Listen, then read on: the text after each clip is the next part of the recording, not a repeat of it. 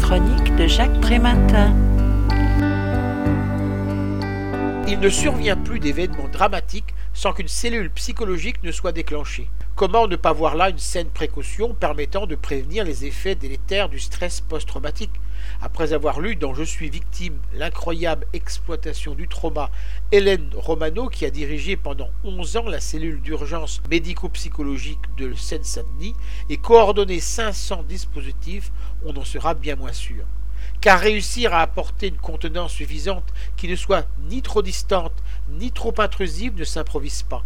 La psychopathologie du soin psychique d'urgence nécessite de respecter la complexité et la singularité de chaque situation et de chaque personne qui y est confrontée. Exactement le contraire de ce qui se passe sur le terrain. Les professionnels aguerris côtoient des bénévoles inexpérimentés. Le débriefing immédiat censé servir de catharsis peut s'avérer très violent quand on brusque la parole, que l'on contraint l'expression du vécu et que l'on impose la prise en charge par un spécialiste. Les interventions sont préformatées, standardisées et planifiées à l'avance. La clinique de l'intime, de l'invisible et du silencieux est remplacée par le show de la spectacularisation, de l'impudeur et de l'exposition. La fièvre interventionniste court-circuite l'élaboration, permettant de réfléchir avant d'agir, dépossédant les personnes de leur capacité à penser.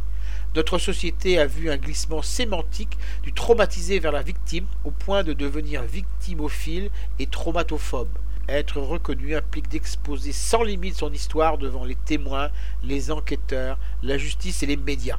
Or, rappelle avec force les auteurs de ce recueil, tout événement de vie n'est pas susceptible de constituer un risque psychiatrique et toute personne exposée ne développera pas obligatoirement des troubles post-traumatiques invalidants. Je rappelle le titre de cet ouvrage, Je suis victime, l'incroyable exploitation du trauma. Les auteurs ont été dirigés par Hélène Romano et Boris Cyrulnik. Il a été publié aux éditions Duval en 2015 et est vendu au prix de 14,50 euros. Vous pouvez retrouver le texte de cette critique dans le numéro 1170 de Lien Social. Il est consultable sur le site du journal www.lien-social.com ou sur mon propre site www.trématin.com. Je vous dis à très bientôt.